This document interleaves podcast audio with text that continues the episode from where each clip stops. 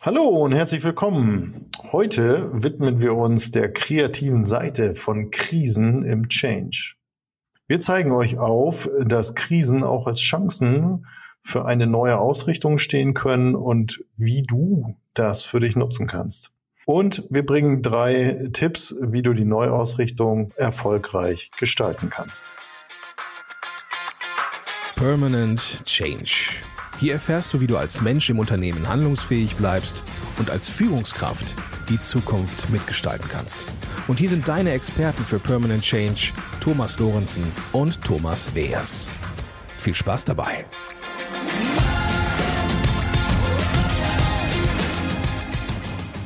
Hallo, ich bin Thomas Lorenzen. Und ich bin der Thomas Weers. Und wir beraten Menschen und Unternehmen dabei, den permanenten Wandel selbstbestimmt zu gestalten und natürlich auch in Krisenzeiten.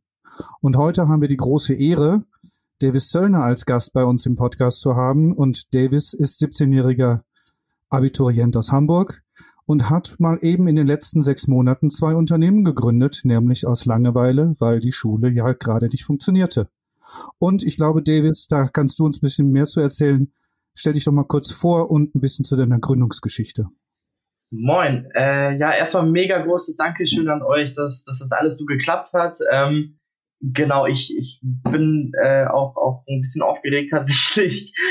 auch, auch wenn das jetzt nicht der erste Podcast ist, ist es ja tr natürlich trotzdem immer cool, sich mit Leuten auszutauschen. Nee, genau, tatsächlich, ich, ich bin aus Hamburg, äh, 17, bin gerade mitten in der Abiturphase, habe also jetzt am am Dienstag, also in, in circa, ich weiß nicht welchen Tag haben wir, Freitag, also in vier Tagen mein, mein, meine zweite Abi-Prüfung.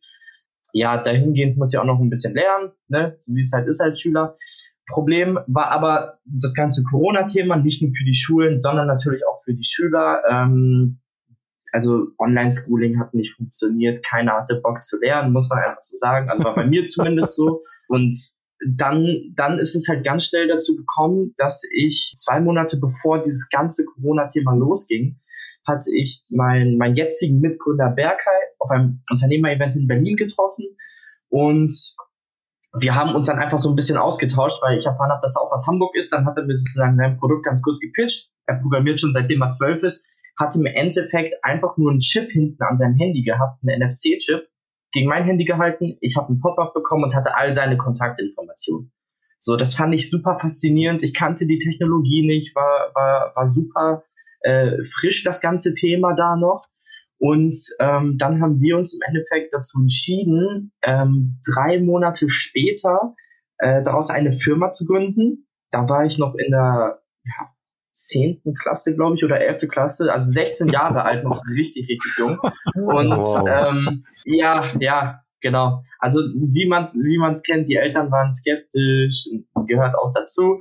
Und ja, dann haben wir das anfangs so ein bisschen vertrieben über die sozialen Medien, erstmal im recht kleinen Stil, um, um so ein bisschen zu schauen, hey, kommt das überhaupt an oder kommt das nicht an? Haben dann sehr gute Resonanz bekommen und uns dann natürlich ähm, dazu entschieden, den nächsten Step in Richtung Kapitalgesellschaft zu gehen, also, also GmbH gründen. Sag mal, Davis, wie hat sich denn diese Corona-Pandemie auf deine Überlegungen ausgewirkt? Also wie hat sich denn diese Situation der aufkommenden Pandemie in deine Gründungsüberlegung, wie hat sich das ausgewirkt?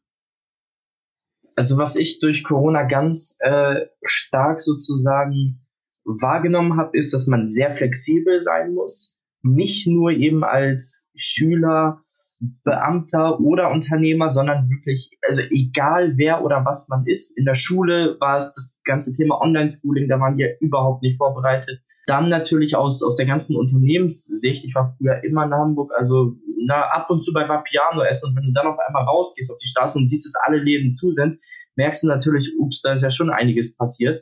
Und bei mir war es natürlich auch so. Ich, ich habe gemerkt, okay, yo, ich bin jetzt in anderthalb Jahren oder zwei Jahren fertig mit der Schule, dann musst du auch mal was machen. Studieren willst du eh nicht. Ähm, komm, such dir jetzt was. Und da habe ich so, so gemerkt, okay, du musst flexibel sein, du musst anpassbar sein und das Beste immer aus jeder Situation machen. Hm. Okay. Und nun warst du aber ja 16, hast du, glaube ich, gerade gesagt, als das alles losging noch, ne? Und ähm, wenn man eine Kapitalgesellschaft oder eine, eine Firma gründen will, das geht ja nicht, oder? Wie hast du das gemacht? Ja, genau. Also war, war tatsächlich ein sehr langer, schwieriger Prozess. Natürlich haben äh, wir das anfangs über ein Einzelunternehmen abgewickelt, über natürlich die Eltern dann anfangs noch von meinem Mitgründer Berkay. Ähm, meine Klassenkameraden, meine Lehrer haben ein bisschen hier und da über die Ecken mal was mitbekommen, aber auch bei weitem nicht alles bis ich mich plötzlich dazu entschieden habe, mich vor Gericht durchzusetzen und meine volle Geschäftsfähigkeit dort zu erkämpfen. Und dann lag in der Schule auf einmal ein Brief vom Gericht. Und dann mussten meine Lehrer sich damit erstmal beschäftigen, waren komplett überfordert, weil das ja überhaupt nicht Usus ist, dass sich irgendein Schüler da um, um seine volle Geschäftsfähigkeit kümmert als Minderjähriger. Und ja, dann hat sechs Monate gedauert, bis die Schule zugestimmt hat, bis das Jugendamt zugestimmt hat, bis der Richter zugestimmt hat da habe ich schon so ein bisschen den Fokus von der Schule abgeneigt, sage ich mal. Also da ging das alles so, so in den Anfangsschulen sozusagen los. Und ja. Aber David, sag mal, du hast gerade gesagt, dass du dann halt vor Gericht durchgefochten hast und, die, und dich durchgesetzt hast. Und gleichzeitig so als 16-jähriger, 17-jähriger heranwachsender Mann, wie war das mit Sorgen oder mit Ängsten? Hattest du, hattest du für dich in diesem Prozess auch irgendwelche mal Zweifel, dass du es nicht erreichen wirst? Dass du gesagt hast, Mensch, wenn ich das nicht erreiche, habe ich dann Plan B? Oder wie hatte ich das in deiner Gründung, in dieser Phase der sich, sich selbstständig machen, der, der, der Unternehmensgründung, wie hat dich das da begleitet oder wie bist du damit umgegangen? Also bei mir, ich habe eine gewisse Aufregung gespürt, aber eher im positiven Sinne, weil ich wollte schon immer sozusagen raus in die Welt. Ich wollte schon immer mehr aus meinem Leben machen. Ich wollte schon immer etwas auf die Beine stellen, wirklich etwas erschaffen und, und das dann auch vor meinen Augen zu sehen letzten Endes.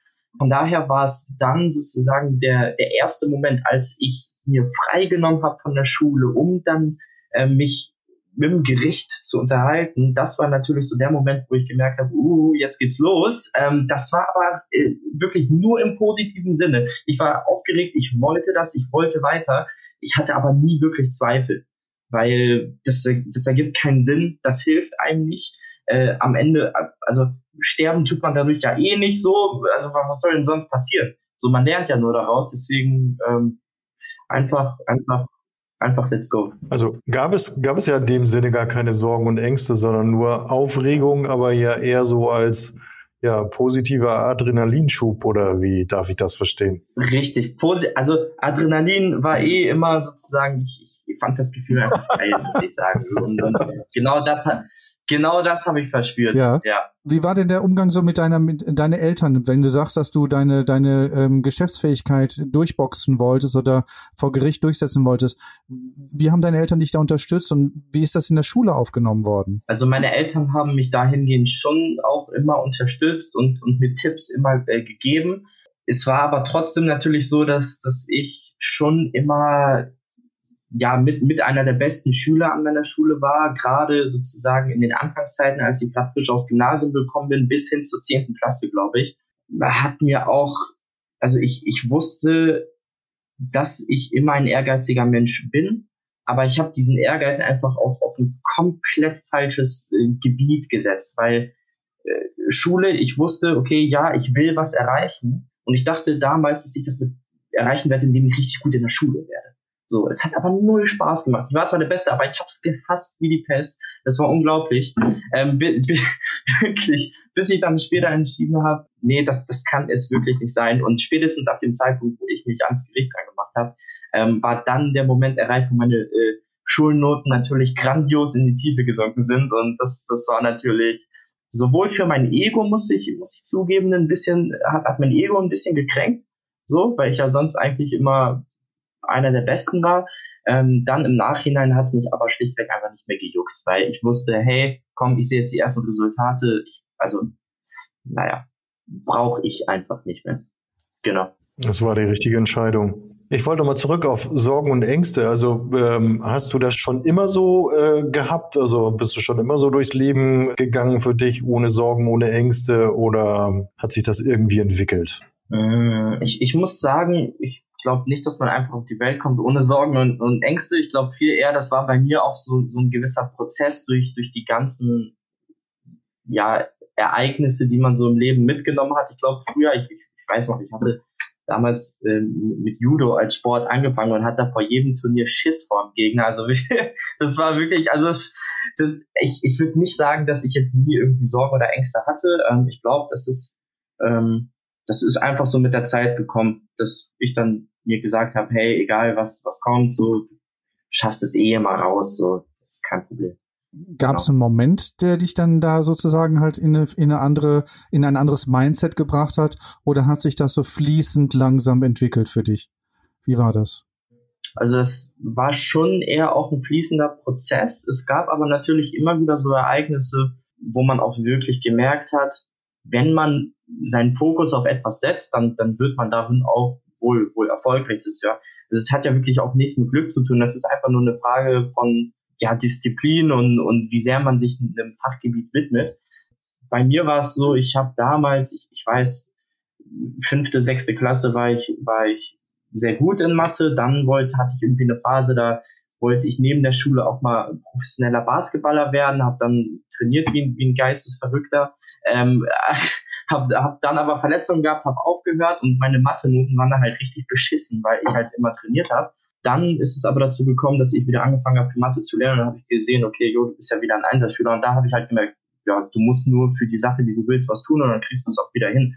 Ähm, man muss halt sich nur entscheiden, was man tut. Okay. Was denkst du denn, inwieweit Mut und Glauben an dich selbst wichtig ist oder ein wichtiges Kriterium oder ein wichtiger Faktor für den Weg, den du eingeschlagen hast? Ich, ich glaube, das ist wirklich ein Thema, das darüber kann man Jahre diskutieren. Das ist, glaube ich, echt unabdingbar, weil wer schon da reingeht mit, mit sozusagen mit der Denkensart, dass er das, das nicht schafft, der wird es auch nicht schaffen. So. Mhm. Ja, keine Ahnung. Und du hast erst so salopp gesagt, ja, also sterben davon werde ich eh nicht, also wird schon, ne? Ja, Oder wie ja. hast du dich ausgedrückt? Es gibt ja auch andere Leute, die das gemacht haben, so das, warum sollte ich das nicht machen können? Im Endeffekt. Ja, klar, aus meinem Umfeld, aus meinem Umfeld hier bin ich, ich in meinem Alter, glaube ich, der Einzigste. Aber es gibt ja auch bundesweit noch andere Leute, die das gemacht haben, sei es jetzt mit 17 oder mit 30, äh, Leute, die sich selbstständig gemacht haben, die haben es auch geschafft. Und dann kann ich das auch. Ich habe jetzt gerade heute wieder von einem 17-Jährigen gelesen, der eine Software entwickelt hat für Impftermine und dadurch habe ich auch gelesen und äh, sozusagen weil er seinem Opa helfen wollte und hat sich dadurch sozusagen in diese Materie eingearbeitet und hat jetzt eine eine, ein Portal entwickelt für Impftermine. Es ist grandios. Also das ist genial, wie du gerade sagst, für das, was ich, für das ich brenne, dem zu folgen, mich einzusetzen, die nächsten Schritte zu machen, um dann halt erfolgreich zu sein. Ne? Ja, das stimmt. Also ich glaube, das ist auch, das ist echt ein fließender Prozess. Da, da, da fließen viele verschiedene Ereignisse mit einher. Es ist aber jetzt trotzdem so, dass ich jetzt nicht diesen einen Moment hatte, wo ich gesagt habe, okay, hey, ich will mich selbstständig machen, sondern das war schon, schon von Grund auf sage ich mal, hatte man schon immer so diesen Drive, der sozusagen dahinter steckt. Hey, ich muss was machen, ich muss was machen. Man wusste nie, nie was. Aber wenn dann dieser Moment kommt, diese Chance, äh, die, die dir geboten wird, und man weiß, hey, das kann, kann ich jetzt angehen, dann tut man dafür auch alles. Okay. Genau. Und ähm, habt ihr, ich sag mal, groß, also du hast ja beschrieben, ihr habt euch ja mehr oder minder zufällig kennengelernt. Ähm, habt ihr dann irgendwie gemeinsam geplant, das strukturiert oder seid ihr einfach drauf los wie so ein agiles Team und habt gesagt, wir gucken jetzt einfach mal? Ja, wir sind einfach drauf los. Also ich weiß, ich habe den Berghell im, im Januar, am, am 18. Januar 2020 habe ich ihn kennengelernt. Und dann ähm, hab ich, haben wir so ein bisschen geschnackt, yo, du bist auch aus Hamburg, yo, nice, ich auch. Dann ähm, haben wir ein bisschen geschrieben die Wochen, weil wir noch ein paar andere coole Leute da kennengelernt hatten. Ähm, und dann ist der Kontakt erstmal so für anderthalb Monate, zwei Monate abgebrochen, bis ich ihn dann plötzlich angerufen habe. Er war noch auf der Schulbühne, weil er irgendeinen Vortrag gehalten hat. Und dann ruft ihn auf einmal so ein Davis an. Er geht runter von der Treppe, sagt, Jo, Alter, was rufst du mich jetzt an? Was willst du? Und ich so, ey, komm, lass uns den Scheiß jetzt machen. Wir haben uns da getroffen, komm, let's go. Und, und ja, dann haben wir halt Real Talk einfach angefangen. Also da musste man auch nicht lang überlegen. Wie ist das denn für euch, Davis, momentan, dass wenn du sagst, ihr habt ja mittlerweile zwei Firmen gegründet, ne? Also ihr habt ja mit einer Firma, mit dem, wo du sagst, mit dieser mit diesem Pop-up angefangen und habt jetzt eine zweite Firma gegründet. Wie geht es da? Wie ist es da für euch? Wer übernimmt welchen Part oder wie ergänzt ihr euch? Also was stellst du für dich fest, wie das in eurer Zusammenarbeit ist? Welche Kompetenzen kommen da für euch zusammen? Also ich, ich kann ja ganz kurze Einleitung geben zu den beiden Firmen.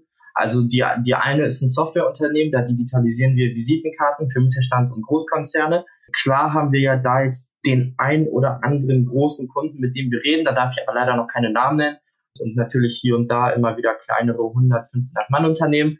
ähm, also größtenteils Mittelständler. Nichtsdestotrotz ist es so, dass die zweite Firma, die es seit, also die erste Firma mache ich mit Berkay, die zweite Firma mache ich mit Berkay und noch einem anderen Kollegen von mir, der, der, den ich aus Dortmund kenne. Der hat nebenher auch noch sein eigenes Food-Startup und beliefert tatsächlich äh, ja, um, umliegende Edeka-Märkte mit Tees und Gewürzen. Kannte ich auch schon since day one. Ähm, er kannte mich auch schon since day one. Und dann haben wir gesagt, wir müssen auch mal was unbedingt zusammen machen.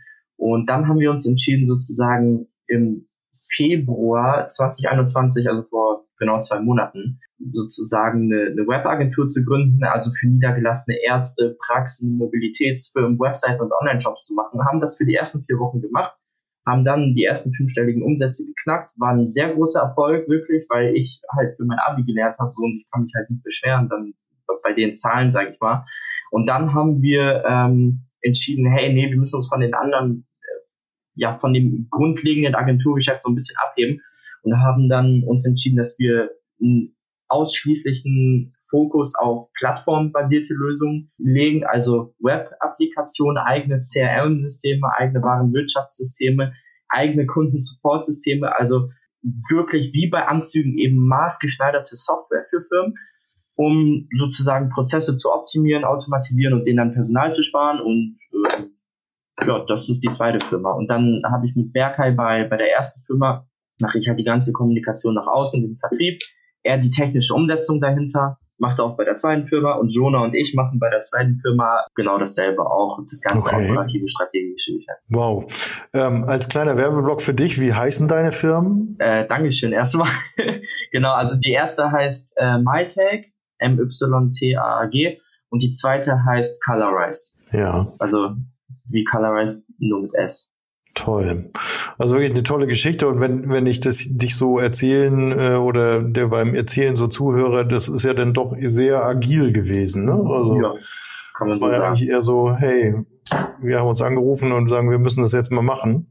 Und ihr habt es dann vorwärts getrieben also klar gibt's schon, schon so Grundbausteine, die man planen sollte, von wegen, hey, wie viele Produkte will ich für den Anfang bestellen, von welchem Hersteller soll ich bestellen, wo und über welche Kanäle will ich die vertreiben. Aber man sollte jetzt nicht sechs Monate lang irgendeinen Businessplan schreiben, den man am Ende eh in die Tonne klopft und eh davon nichts realisierbar ist. Also Genau. Ja, wobei, wenn ich äh, ganz ehrlich Davis so zuhöre, dass, ich sag mal, innehalten und erstmal überlegen, was so los ist und was ich machen will. Also das, glaube ich, könnte ich mir vorstellen, dass das so am Anfang der Phase, die dich da in Bewegung gesetzt hat, Davis, eine Rolle gespielt hat. Ähm, aber ich erlebe das eben schon als sehr, sehr agil. Und woran ich jetzt gerade dachte, war so ein, so ein, auch ein Konzept aus der äh, Transaktionsanalyse, wo sagen, ey, also wenn, wenn mir etwas an Einschärfungen im Wege steht, nach dem Motto, schaff's nicht zum Beispiel, das hatte Davis ja gerade gesagt, also wenn, wenn man sie eben sehr an sich zweifelt so und, und äh, überlegt, no, es könnte ja vielleicht nicht klappen und so, dann ist das immer kein gutes Zeichen, damit erfolgreich zu werden, sondern du warst ja von dir oder bist von dir überzeugt, ähm, hast Mut und hast gesagt, hast, ich fand es sehr beeindruckend, sagen, ja, sterben werde ich davon nicht, das wird schon gut gehen. Dann ist das ja eine Erlaubnis, die man sich gibt und auch wirklich ein Vertrauen ähm, zu sagen in sich, an seine Stärken denken und sagen, ey, das wird schon irgendwie. Und das finde ich daran eben so beeindruckend. Also Thomas, das erinnert mich so ein bisschen an die Handlungskaskade. Das erinnert mich so ein bisschen daran, dieses, dieses Loslegen, innehalten, wahrnehmen, reflektieren, nächsten Schritt ja. machen. Also das Wichtigste, was ich auch allen ans Herz legen kann, ist, dass man echt keinen Mittelweg geht, weil wenn man immer so zwischen zwei verschiedenen Sachen rumpendelt, also jetzt äh, Business und Schule, dann, dann wird das meistens nichts. So, dafür gibt es einfach zu viel Konkurrenz, dafür gibt es zu viele agile Leute, die da einfach hergehen und Gas geben und lieber auf Schnelligkeit aus sind. Ähm, und, und da hat man da echt keine Chance. Also man muss sich zu 100 Prozent für eine Sache entscheiden. Hm. Und trotzdem machst du aber dein Abitur jetzt, ne? Also das, du hast eben klar, jetzt erstmal losgetreten und hast gesagt, so jetzt bist du offenbar dann wohl in so einer Phase, wo du das machen kannst, oder? Ja, richtig. Also ich mache definitiv mein Abitur, auch zu einem gewissen Grade äh, meiner, meiner Mom zuliebe, ähm, gehört ja auch dazu. Und ich, ich, ich lege da jetzt nicht so den Fokus auf, dass ich jeden Tag fünf Stunden lerne, weil ich schon davon überzeugt bin, dass ich das so hinkriege. Wir wollen einfach mal, mal schauen, was, was das Ganze jetzt mit sich bringt, die nächsten Tage und, und Wochen. Aber ja, Genau. Cool. Eine Frage an dich. Ähm, du bist ja jetzt wirklich so auf so einer Volksschiene. Man kann ja nicht wirklich sagen, dass du schon in eine richtige Krise geraten bist. Also abgesehen davon, dass mal Zensuren, sag mal, deutlich zurückgegangen sind.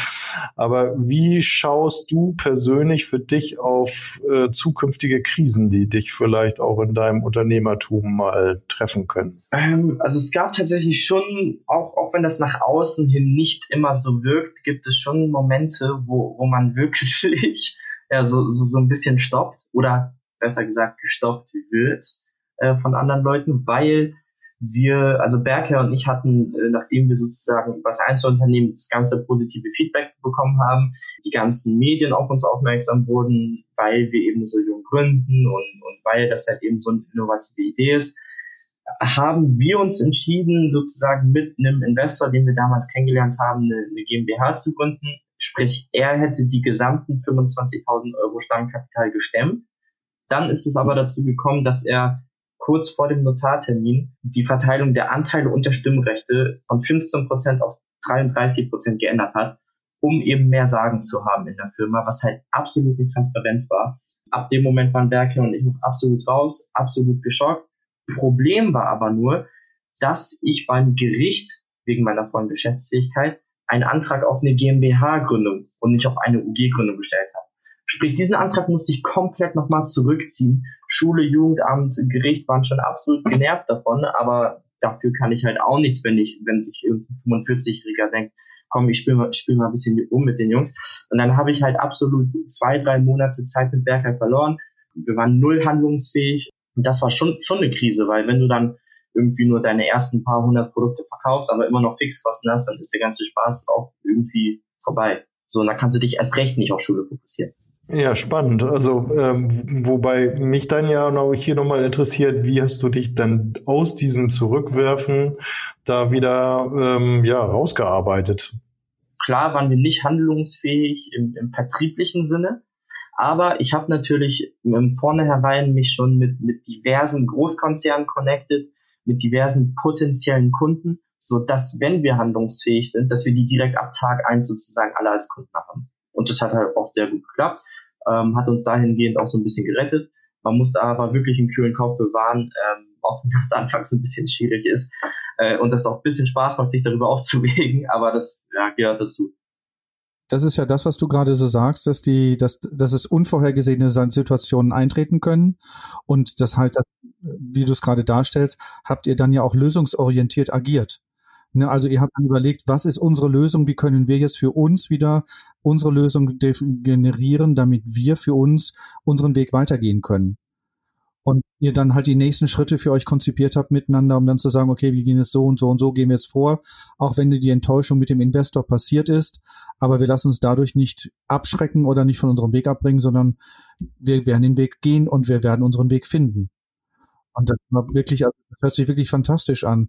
Aber jetzt nochmal die Frage, was glaubst du, diese Erfahrung, die du jetzt gemacht hast, wie geht's, was glaubst du, was, wie, wie sieht's mit zukünftigen Krisen aus? Ich meine, wenn jetzt dieser, dieser Highfly, der jetzt gerade stattfindet, wenn der jetzt abebbt oder irgendetwas Unvorhergesehenes passiert, wie, was glaubst du, wie wird's auf dich, wie wird's sich auswirken? Ich, ich glaube, du hast das Stichwort gerade selber schon genannt und unvorhersehbar. ich glaube, das ist wirklich eine Sache, da, da kann man sich nicht Gedanken drüber machen, weil das, das stoppt einem im Endeffekt. Man muss sich auf das Jetzt und Hier fokussieren. Alles, was irgendwie in der Zukunft oder in der Vergangenheit ist, interessiert mich jetzt erstmal nicht.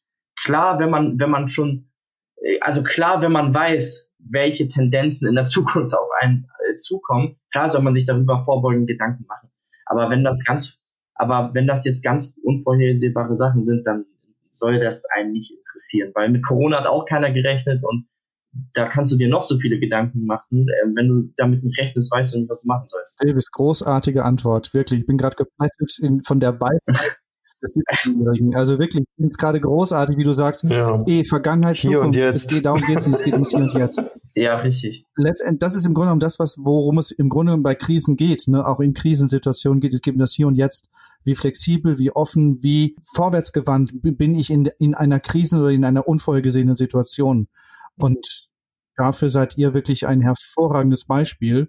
Ich gucke so ein bisschen auf die Zeit, Thomas. Ja, und gerade da bei dieser Krise passt vielleicht auch dann wieder die Handlungskaskade, dass man eben sagt, okay, du lässt dich nicht beeinflussen von Vergangenheit und Zukunft. Klar guckst du auch auf zukünftige Trends, um äh, auch dein Unternehmen natürlich zu adaptieren und anzupassen oder vielleicht auch etwas anders auszurichten. Aber wenn eben eine Krise kommt, dann würde das ja äh, im Prinzip gut passen, dass man sagt, okay, was ist hier jetzt eigentlich los? Was passiert da gerade, welche Optionen habe ich und äh, weg dann ab und komme dann wieder in die Handlung. Also das, das würde ja ähm, eben halt auch diese Handlungskaskade von Hannes Schneider beschreiben. Ja, Problem. Ja, prima. Vielen, vielen Dank. Ja, ja, richtig. Sorry, du wolltest. Ja, nee, ich, ich wollte nur noch sagen, Problem ist, ist wirklich, dass, also sonst hat man einfach so viele Leute, die, die in die Zukunft voraus planen oder die äh, sich über die Vergangenheit beschweren und darüber urteilen, was sie besser hätten machen können. Aber was sie jetzt machen, im Endeffekt machen sie gar nichts, so, so, sondern sie, sie regen sich nur über irgendwelche Sachen auf und das bringt halt auch nichts. Deswegen, das Hier und Jetzt ist das Wichtigste. Damit verharren sie dann in ihrer, in ihrem, ja, in ihrem Problem und in ihrer Situation und lösen es letzten Endes auch nicht, ne? Ja. ja.